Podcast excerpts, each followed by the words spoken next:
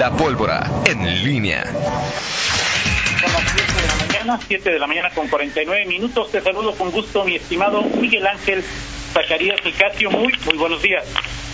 ¿Qué tal, Toño Rocha? Buenos días, ¿cómo estás? Eh, Rita Zamora, ¿cómo estás? Buenos, días al auditorio eh, de en línea. Eh, Toño, pues eh, varias eh, cosas que comentar este este viernes. Eh, no sé por dónde podemos eh, empezar. Bueno, si quieres el, tema... Lo de Martín López, no, Miguel, ya platicaste con él y me parece como, mira, yo no sé, pero si tú puedes demostrar que él fue culpable, pues yo hago algo.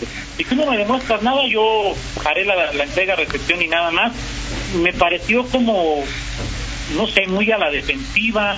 Eh, me preguntaba cuando leía esta nota dónde está el comité anticorrupción. Eh, no, no sé, digo, no, no, no estoy señalando que el exdirector eh, haya cometido algún algún ilícito, pero me llama la atención la forma en que se expresa el subsecretario. Sí, fíjate que todo, eh, es eh, cuando vemos eh, palidecer en nuestros eh, sistemas eh, anticorrupción y, y- e insisto, por supuesto que, que hay que estar, hay que esperar. eh, y no sé si decir hay que esperar porque eh, vaya hay señalamientos o es decir hay Martín López como subsecretario de gobierno tiene conocimiento pleno de los eh, eh, los señalamientos que hay hacia su ahora exdirector. O sea no no no es no se puede llamar a sorpresa. Eso lo, lo- se sabía desde hace semanas. Estuvieron con él le decían eh, pero esta situación de decir eh, me espero, tengo que revisar este, la, la- la entrega-recepción, o sea, que todo lo arroje la entrega-recepción y, y, y dejar todo, eh, por supuesto que, que tiene que documentar, sustentarse en documentos, pero vaya, este tema es, deja a la luz eh, lo endeble de, de los sistemas anticorrupción. Estamos ¿Y Ruene, hablando... Miguel? ¿Perdón? ¿Y Ruene?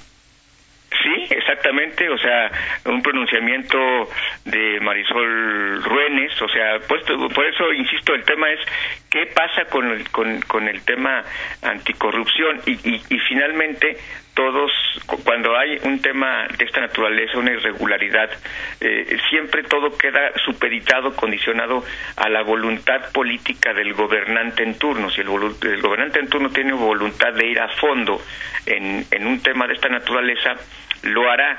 Si no, puede hacer, porque mira, hay, hay por ahí versiones, no lo sé, no, no, no, no que, que, que tanto sustento tengan, y que se dice incluso entre los mismos eh, que, que lo señalan, que pues tiene pues un manto protector y que incluso ni siquiera va a salir del gobierno, que será reubicado en otro en otra dependencia Jorge Valencia Gallo. Habrá que checar todo este asunto.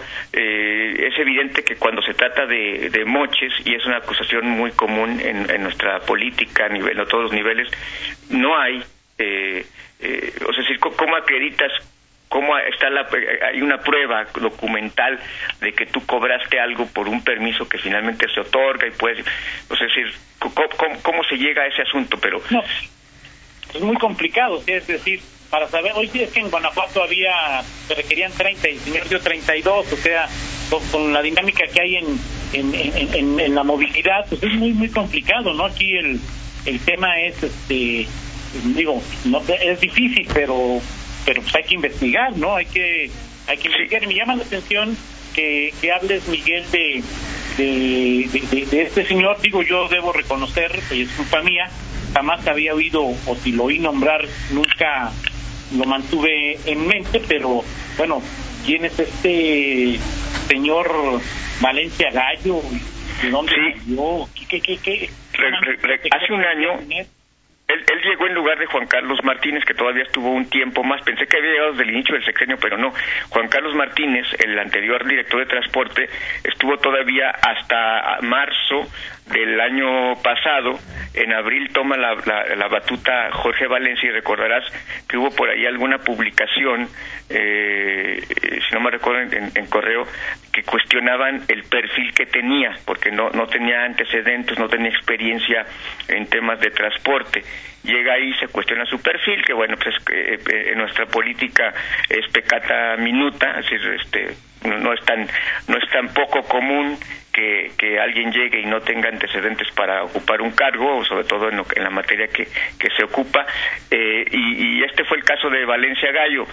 No, no tenía antecedentes en, en, uh, cargos relacionados con este tema, como por ejemplo Juan Carlos Martínez, que se le cuestionaba en su momento, te acordarás, que que a él se le cuestionaba más bien que era un, una imposición, concesión de eh, flecha amarilla, ¿no? La empresa con la que con la que estuvo vinculado durante mucho tiempo y que si esto tenía relación con el favoritismo hacia esta empresa en temas de transporte, ¿no?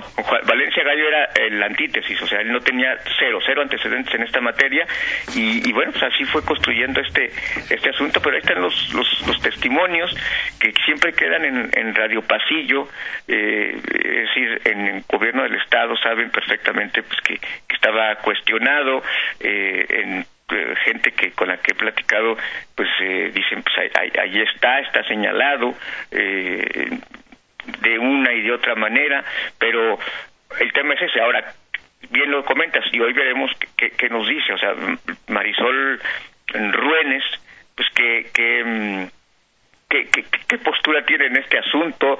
Eh, ¿Va a actuar de oficio? Eh, no, no, va a actuar? ¿Solamente que le llegue la, la denuncia?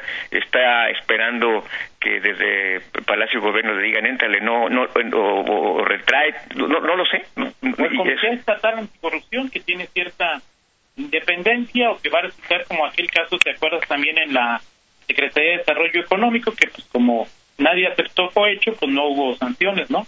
Sí, exactamente. Y bueno, aquel tema, bueno, también eh, y este tenía que ver con lo que eh, lo que lo que lo que decían en su momento eh, los propios empresarios y la falta de, pues también, cómo le podemos decir, pues los empresarios finalmente eh, al, al, al, acusar y pudiera también tener una parte importante en este tema, ¿no? De, de... la corrupción es de dos, ¿no? Aquí también sería, sí. si alguien dio un moche, pues también Sí, se involucraba a, a, los empresarios y ahí obviamente tenían que decir, bueno, pues es que me ofreció o, o, o, le, o hubo moche, ah, ok, pero pues el tema es que pues tú también ofreciste y ahí es donde ya pues este como como dijeron este como se dice coloquialmente la puerca torció el rabo y ya no hubo mayores señalamientos creo que vamos a darle seguimiento a este tema veremos qué, qué dice la la secretaria de transparencia y rendición de cuentas si no, algo que, hay algo que hacer va a pasar primero la pandemia que lo que te diga Marisol Miguel Sí, totalmente, totalmente de acuerdo. Insisto, esto esto mantiene nuevamente, en, eh, nos deja claro que lo endeble de nuestras eh, sistema anticorrupción, todo depende de la voluntad. Este, en León ya lo hemos visto, si se si se apellidaba, si era eh, tema relacionado con Bárbara Botello, hay que echarle todos los toda la caballería encima. Si se apellidaba de otra manera o era de un de, de extracción panista en su momento, pues no no había mayor investigación habrá que estar pendiente. Hoy le damos seguimiento a este tema, Toño. Te preguntaba, Miguel, y bueno, ya este, este Valencia Gallo ya trabajaba en, en gobierno del Estado, ¿de dónde surge? Porque me comentan que, digo, no tiene nada que ver, o sea, es decir, que uno no escoge a su familia, ¿no? Pero que este Valencia Gallo es primo hermano del licenciado Gallo, que estuvo de encargado de despacho luego de que Ramírez Aldaña eh, presentó su dimisión, Ajá. antes de que llegara eh, Mario Bravo es decir, que estuvo, es primo hermano de él, no significa absolutamente nada, sino simplemente como referencia, pero te preguntaba, este Valencia Gallo, ¿llega a ese puesto de dónde? ¿Quién es su manto protector? Habrá que habrá que checarlo, Toño, pero sí es es más es es un eh, más producto o su extracciones de la burocracia eh, panista de, de los eh, hombres, eh, personajes que están ahí, eh, pues eh, de, dentro del, del, del sistema de, del gobierno panista y que eh, escalan la meritocracia, más bien producto de la meritocracia que de otro tipo de, de, asuntos de, méritos, el famoso servicio civil de carrera, eh, etcétera. No, creo que va por ahí, pero también nos echaremos un clavado porque luego pues vas vacilando y vas viendo quién quién este quién es su, su, su, su padrino y cómo es que llega ahí. Así es, muy bien, Miguel. ¿Qué otro tema? Eh, bueno, hay muchos temas, tú, tú lo decías, ayer también platicamos con Rita, con Fernando, pues sobre el, el, el, la petición la reflexión, el análisis del alcalde en torno a lo que puede pasar en León con el tema de la pandemia, que también vale mucho la pena pues pensar sobre ello, ¿no? Sí, sí, claro, este, ahorita, eh, si quieres, ahí lo, lo abordamos con mayor eh, eh, profundidad en el segundo bloque, pero sí eh, me pareció, no solamente, y poniéndolo en perspectiva, Toño, no solamente lo que dijo el alcalde, eh, conectándolo con lo que escuchábamos en el mensaje, parte del mensaje que se, que se difundió del gobierno del Estado, lo que dijo el gobernador a los alcaldes, y lo que dijo, eh, seguramente lo viste en, en el video eh, también que, que difundió el alcalde de Irapuato, Ricardo Ortiz, mucho menos diplomático que López Santillana, mucho más directo, hasta en un tono eh, regañón hacia hacia sus gobernados. Pero me gustó, Miguel, ¿eh? No, no, lo que es, que el tema, eso iba, el tema, el, el tema, el decir regañón no quiere decir, no lo digo en sentido peyorativo o de cuestionamiento, es decir, de pronto los gobernantes pues tienen son políticamente correctos y que eh, si el pueblo es mucha pieza y que si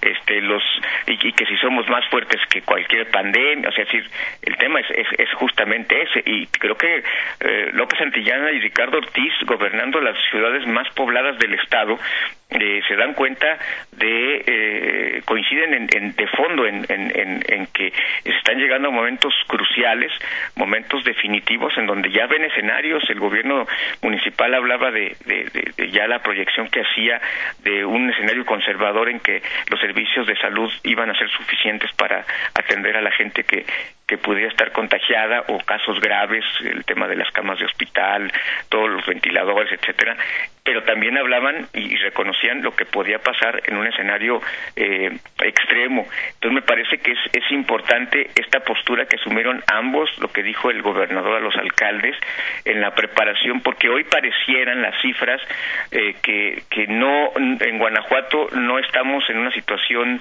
delicada y, y en cuanto a las cifras, y, bueno, alienta que no hay, la, la cifra de, de, de fallecidos está en cero y ojalá así se mantenga tenga. Pero eh, el tema es algo que, que, se decía ayer muy muy que ilustraba muy claramente mm, ahorita estamos viendo eh, el efecto de hace 10, 14 días de la gente que, que, está afectada por, por, por los síntomas, pero hoy, en, hoy viernes 3 de abril, este, lo que se está viviendo eh, es lo que, lo que vamos a estar eh, presenciando en 10 días, en dos semanas más, eh, que se está incubando pues otras afectaciones.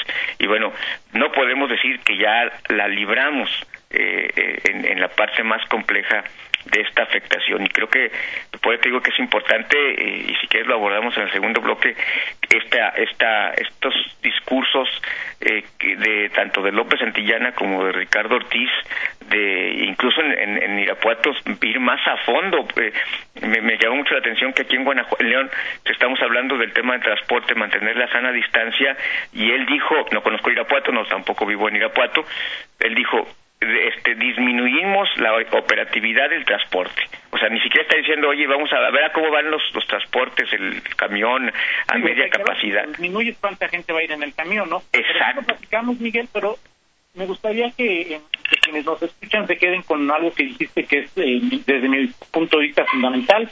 Lo que, los datos que hoy estamos viendo, los contagios que hoy estamos viendo, los enfermos que hoy estamos viendo, son la película de hace 10 días. O sea, lo que hoy vemos no es la película de hoy, ¿no?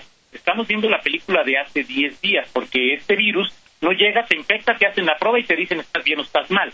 Esto, te infectas, el, el virus tarda en, en atacar, tardan en hacerte la prueba, tardan en integrarse. Entonces, pues lo que estamos viendo hoy, los datos que estamos viendo hoy, son los datos de hace 10 días, son la película de hace 10 días, ¿no? Eso me parece que es importante, eh, que, que estamos con 10 días de retraso viendo viendo las películas. Y lo Así tenemos que tomar más conciencia. Platicamos de eso, por supuesto, también, Toño, adicionalmente del asunto de la de Salamanca, creo que no es más que la confirmación de eh, pues un distanciamiento que ha que han tenido tanto el gobierno Salamanca como el de gobierno del estado y en donde lamentablemente creo que los afectados como suele ocurrir son los ciudadanos salmantinos de esta pugna, yo no entiendo de pronto este tipo de posturas, pero bueno, lo platicamos también, dice, ya no quiero convenio de seguridad, este yo me rasco con mis propias uñas, tengo 30 policías, pues más lo que me mande...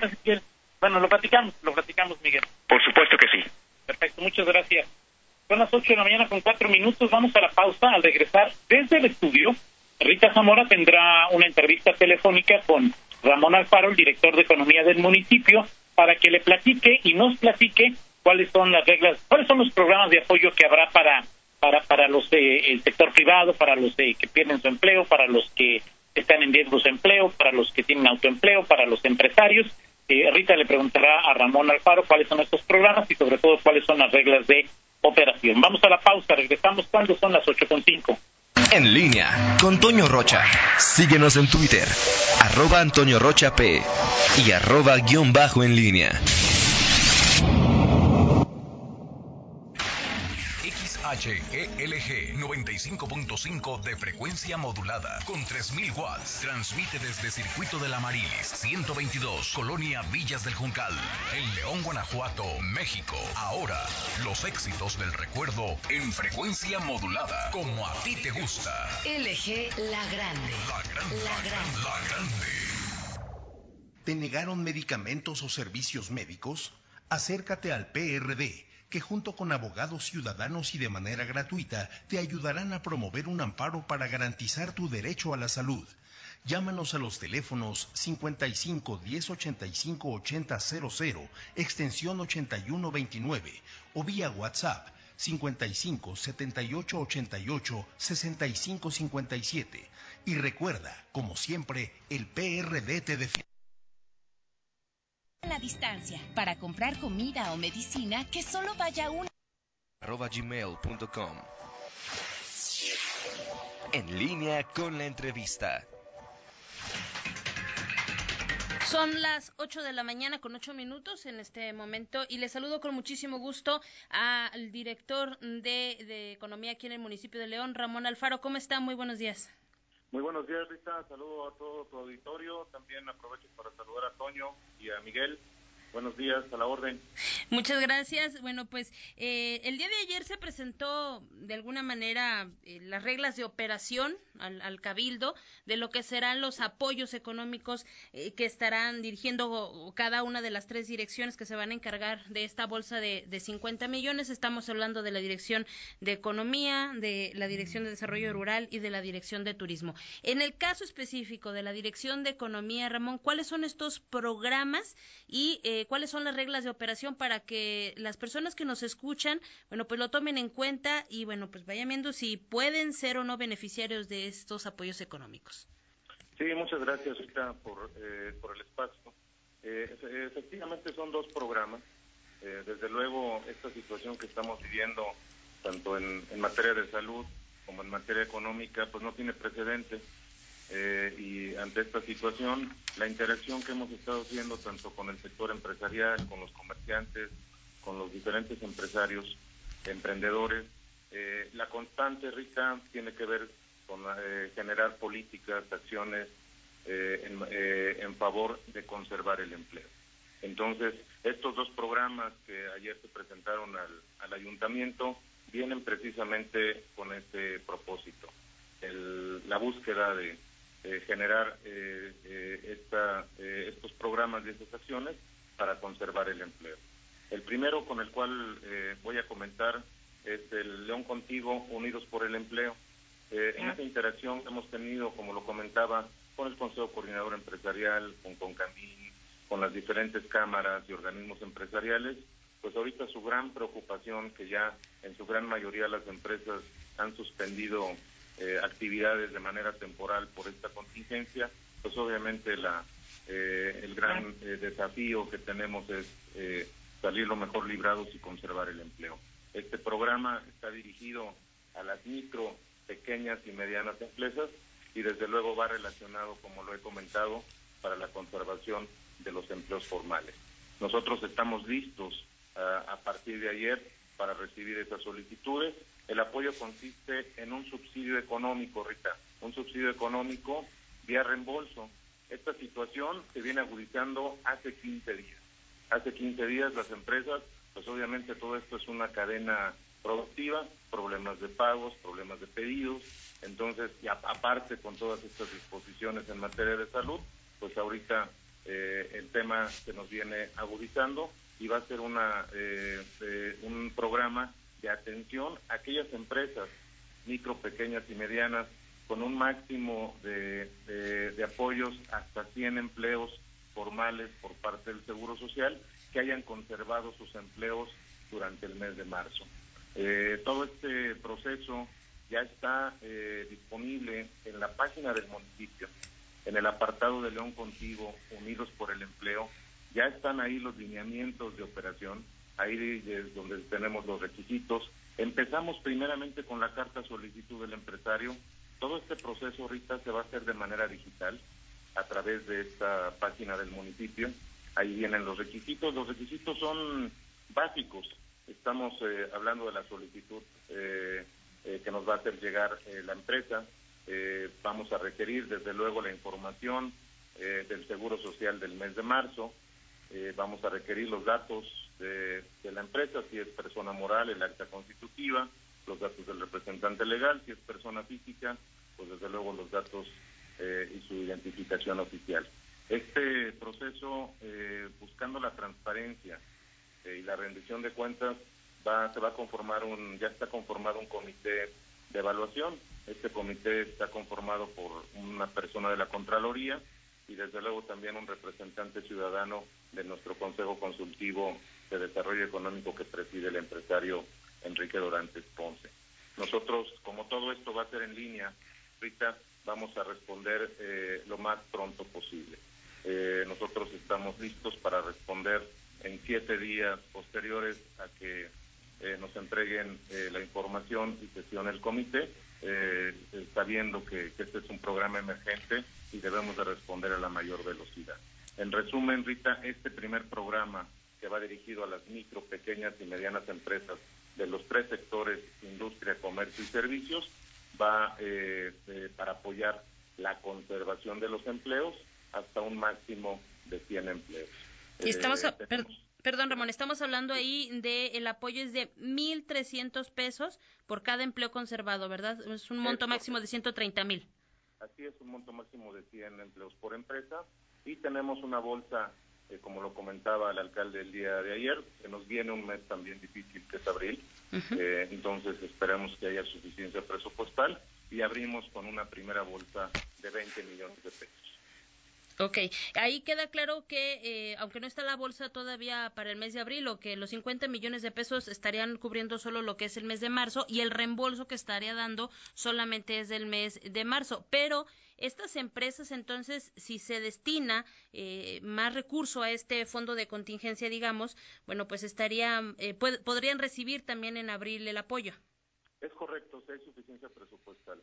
Eh, nosotros, eh, las empresas están pasando en este, en este momento situación apremiante, Rita, todos lo sabemos, eh, y desde luego la contingencia va a seguir durante el mes de abril. También esperamos un mes difícil en materia económica para el mes de abril y entonces con esta sensibilidad se están haciendo los esfuerzos para que haya suficiencia presupuestal con el propósito de que las empresas también hagan eh, el mayor de los esfuerzos para que conserven a su, a su personal. Eh, Ramón, ¿tienen eh, algún dato en este momento de cuántas empresas han tenido que suspender sus actividades en León, más o menos de este nivel que podrían estar recibiendo este apoyo? Sí, mira, bueno, no, este programa es un programa inicial, no tendríamos, yo creo que la capacidad para poder apoyar a nuestra, al 100% de nuestras empresas que están ubicadas en León nosotros ahorita la actividad económica, estamos hablando que ya se ha reducido en el orden del 70%. Desde el viernes pasado, en su gran mayoría, por ejemplo, la industria del calzado, que de ella viven este, eh, mil familias eh, y el 70% de esta cadena está localizada aquí en León. Desde el viernes, en su gran mayoría, las empresas eh, suspendieron ya actividades. Algunas de ellas todavía lunes, martes y miércoles, y con estas disposiciones federales de las actividades únicamente eh, eh, prioritarias e indispensables, entonces todavía hay una reducción mayor. Podemos decir ahorita que prácticamente un 70% de la actividad económica está suspendida en la ciudad de León. Ok, perfecto. ¿Y qué, viene para, para otro grupo importante, Ramón, que es el de comerciantes, para el tema de personas que tienen autoempleo? Eh, ¿Qué viene para este sector de emprendedores también? Este es, una, este es un programa diferente. Sí, es, es otro este, segmento también de la actividad económica de León. Eh, por darte también un, un dato, eh, el, y nada más por comentarlo como ejemplo, eh, tan solo para nuestras panaderías, hoy que no hay clases y que las clases se están dando en línea y en casa, hoy que también las empresas están suspendiendo actividades, pues obviamente ya no hay tortas, entonces hasta las panaderías, todos los que proveen alimentos para que los trabajadores se los llevaran preparados eh, hacia sus trabajos y los, y los niños y los muchachos a la escuela, hasta ese nivel este, se ha visto afectado. Entonces, desde el comerciante, desde el que vende alimentos, desde el que presta servicios y que vive al día, Rita, pues se ha visto la necesidad de suspender temporalmente eh, sus actividades. A este segmento de la población económica también va eh, un, eh, un apoyo. Ahí estamos nosotros priorizando en esta primera etapa apoyar al que definitivamente no puede salir eh, a, a desarrollar su actividad, no puede salir a vender no puede salir a abrir su negocio. A ese empresario, a ese emprendedor, a ese autoempleo es donde va dirigido este primer apoyo. También es un subsidio económico, es un subsidio que también lo vamos a hacer de manera muy ágil. A partir de ayer también ya está la información disponible. Nosotros seguimos teniendo eh, actividad normal en la Dirección de Economía y en la Dirección de Comercio y Consumo. Obviamente esto no, este, no se detiene y estamos también eh, eh, abriendo ya la, la ventanilla para poder empezar a, a, recibir solicitudes. Es un apoyo de 1.500 pesos, Rita. Este apoyo lo vamos a hacer a través de otorgarle una tarjeta de débito en la cual, sabiendo que en este momento no tiene ingresos y que vive al día, eh, estamos nosotros eh, exhortando a que este emprendedor eh, destine el 80% de ese recurso que va a ser a través de la tarjeta de débito para la que adquiera canasta básica eh, por medio de, de, de, esa tarjeta de débito y el 20% lo haga eh, a través de, de, efectivo. Obviamente si esto eh, ocurre, el siguiente 50%, que serían otros 750 pesos, también se lo estaríamos depositando de manera inmediata. Ok, Nosotros, y las reglas de operación también, los requisitos son básicos, los pueden estar básicos, revisando en la página del municipio. Básicamente es que nos viene la solicitud, que se traiga su identificación oficial y el domicilio de su actividad económica. Okay. Básicamente con eso es suficiente para que inicie la solicitud y lo podamos atender y responder, como ya lo comenté, eh, en cuestión de siete días hábiles, lo más pronto posible, sabiendo lo apremiante de la situación económica que están viviendo este segmento de la, de la actividad. Así es, dejar muy claro, en este momento todos los trámites son en línea. ¿Para qué? Para que las personas no tengan que ir a la Dirección de Desarrollo Económico. Estamos en, en un momento en el que pues lo principal es quedarse en casa, pero eh, pueden estar realizando estos trámites en línea. Así es, de cualquier manera, como es un segmento que también se le puede dificultar, ahorita también lo que vamos a hacer es eh, eh, prepararnos aquí en nuestras oficinas en Poliforum vamos a estar atendiéndolos. Aquellos negocios, sobre todo de comercio, que estén cerca del centro, estamos habilitando también nuestra dirección de comercio y consumo. Esto eh, va a la velocidad que lo amerita. Se autoriza el día de ayer en el ayuntamiento. Eh, el día de ayer ya está disponible la información. El día de hoy ya están los archivos para que los puedan eh, descargar y, y, lo puedan llenar. Desde luego en la semana próxima estaremos avanzando y desde luego listos para que también con las debidas medidas eh, de salud podamos estar eh, atendiendo si es que se requiere de manera directa también al solicitante. Así es. Eh, Ramón, dos preguntas de, Toño Rocha que me parecen muy interesantes. Hablaba de que el 70% de la actividad económica en León está detenida prácticamente por todo esto que se está presentando, pero eh, ya más o menos saben qué, qué, qué, negocios, qué comercios son los que están abiertos, están cerrados. Y la otra pregunta importante, ¿qué va a pasar con los tianguis? Porque eh, es donde también, bueno, pues eh, un gran número de familias eh, dependen de esos ingresos, pero también generan una concentración importante de, personas todavía. Sí, es importante también y comunicarlo a la población. Lo que no queremos, lo, lo primero que queremos mandarle el mensaje y lo estamos monitoreando día a día es el abasto, Es también una situación que inclusive las primeras semanas en algunas tiendas de autoservicio se generaron compras de pánico en ciertos productos indispensables. Entonces, lo que estamos nosotros eh, exhortando también es a este, comunicarlo a la, población que el trabajo que estamos haciendo en el municipio es también garantizar el abasto. Ese por un lado. Y por otro lado, también evitar los desplazamientos largos también de la gente, que haya en la medida de lo posible menor movilidad. Entonces, nuestros mercados públicos, que su función principal es garantizar el abasto, están operando eh, con las medidas de salud y las medidas sanitarias que nos están requiriendo. En el caso de la Aldama, se hizo inclusive la sanitización desde la semana pasada. Estamos en esta programación de nuestros 24 mercados públicos, haciendo esas labores de limpieza y resguardando todas las medidas de seguridad, con todas las, las disposiciones en materia de salud. En el caso de los tianguis estamos también en esta evolución, seguirán, en, seguiremos reportando para que precisamente, eh, si es necesario, esté única y exclusivamente eh, el abasto en los tianguis, principalmente con esa función de que eh, las personas tienen que comer, viven al día y desde luego esta es, esta es la principal función que hacen los tianguis de dar abasto. Estamos trabajando con los comerciantes precisamente para dejar libre tránsito y desde luego en este proceso de seguir inclusive hasta teniendo medidas mucho más eh, eh, fuertes para que los, tianguis, los tianguis operen, si es necesario, únicamente con eh, productos de primera necesidad. Es decir, que pudieran estar limitando eh, la venta de algunos productos, Ramón. Ya lo estamos haciendo, Rita. Como bien lo comentaba el alcalde el día de ayer, el reto principal es con en las zonas con mayor densidad y en las zonas populares. Es donde más resistencia tenemos a la credibilidad de lo que estamos viviendo en la ciudad y es donde más estamos reportando. Donde más se nos presenta esta situación es precisamente en nuestras colonias populares y es donde más, eh, sobre todo este fin de semana, haremos un, eh, un trabajo mucho más incentivo para que haya libre tránsito, que la gente que va al tianguis nada más vaya exclusivamente a comprar los productos que necesita y la propia conciencia de los comerciantes de que tienen que operar de manera distinta en esta contingencia. Es decir, que se, todos los puestos de los tianguis eh, van a estar abiertos, pero solo los que vendan productos básicos. En este proceso vamos, Rita. Primero libre tránsito.